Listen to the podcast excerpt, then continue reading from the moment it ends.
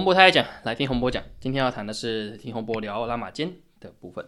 那这一样是第一章第十八节啊，第十八节的部分。那这一节呢，算是要谈一个非常重要的主题哦，就是那个托萨干修炼托心术哦。那它的标题是托萨干托端斋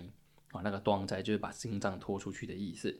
好，那我们在上一集有提到托萨干，托萨干他被那个帕里的小孩子啊，被帕里屌打。哦，他因为帕里的神力太强了，这个谁跟他打，谁的谁的力量都被他吸走。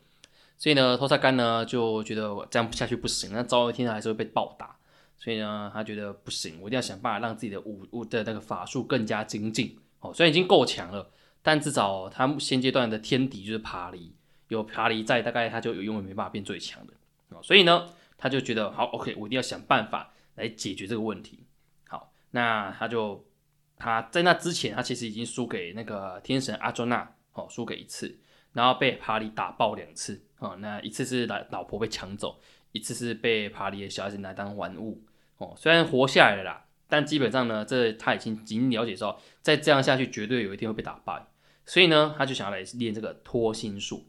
那这概念什么？哈，脱脱心术的概念是说，当他的心脏跟身体分离的时候，哦，基本上他就永远不会死掉了。哦，这是他，这是在这个拉玛剑故事，一个非常重要的一个法术，非常强大的法术，所以呢，他就跑去找自己的老师，哦，那个 Pat Lucy c o p 然后希望呢，可以让让自己变成不败之身，哦，这样以后就不用怕被屌打，就算遇到帕利，没关系，你把我吸的法力都吸走无所谓，但是我不会被你打败就对，啊，于是他飞过去找他的老师 Pat Lucy c o p 那 Pat Lucy c o p 知道他的要求之后，觉得 OK 好了，那我就来帮你这个忙吧。好，并且还告诉他说，当你的脱心术完成之后呢，因为这个很大一个重点是脱心术呢，心脏不能跟本人离太近，哦，不然的话他就会忙飘回去了。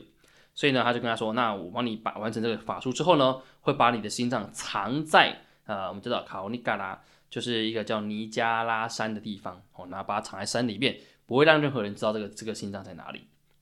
那这个呢，脱心术这个这个仪式，它不是一个简单的仪式哦，它总共需要进行九个月九天九分钟哦，就是不一分一刻都不能少。好，那那这个仪式呢，只要进行完毕之后，心脏一脱离的时候，哦，他马上就会晕倒了哦，所以这个时候他就开始准备啦。好，那经过长达九个月九天九九九分的时候呢，哎，这个仪式终于开始，终终于完成了。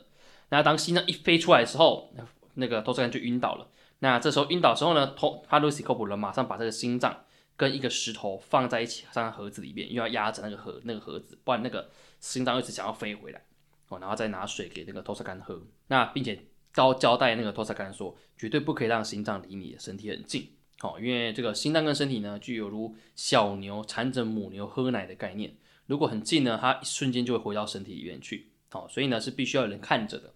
那那个帕勒斯科普是托萨干的老师嘛，所以他说 OK，那我来帮你看着你的心脏，那就不用担心它会飞回去了哦，这样的话就没有问题了哦。所以呢，这个帕勒斯科普呢，马上就带着心脏到那个尼加拉山去，然后把它守护着。那托萨干呢，也因为这个点关系，这一个脱心术的关系，接下来呢，他在往后的战斗里面就会变成无敌的状况。那当然，托萨干修炼脱心术完毕之后，他绝对不是那么简单的啊，就啊，我就是好好的过日过日子，没有，他接下来还会做一系列的这些。呃，狂狂妄自大的事情哦，在那个拉玛间故事基本上的假设都这样。我们在前面的几章几个几节都提过嘛，反正每一个阿修罗啊，拿到这个湿婆神的神力或怎样之类，他一定要给为非作歹一样哦。这啊那个夜叉都差不多这个的这个等级，所以下一集我们就会提到托萨干开始干一些坏事。好，今天的内容就到这里。那如果有兴趣的话，对这个拉马界故事有兴趣的话，不要忘记每周三准时收听，哦听洪波聊拉马界的故事。那我们就下一下周见，萨瓦迪卡。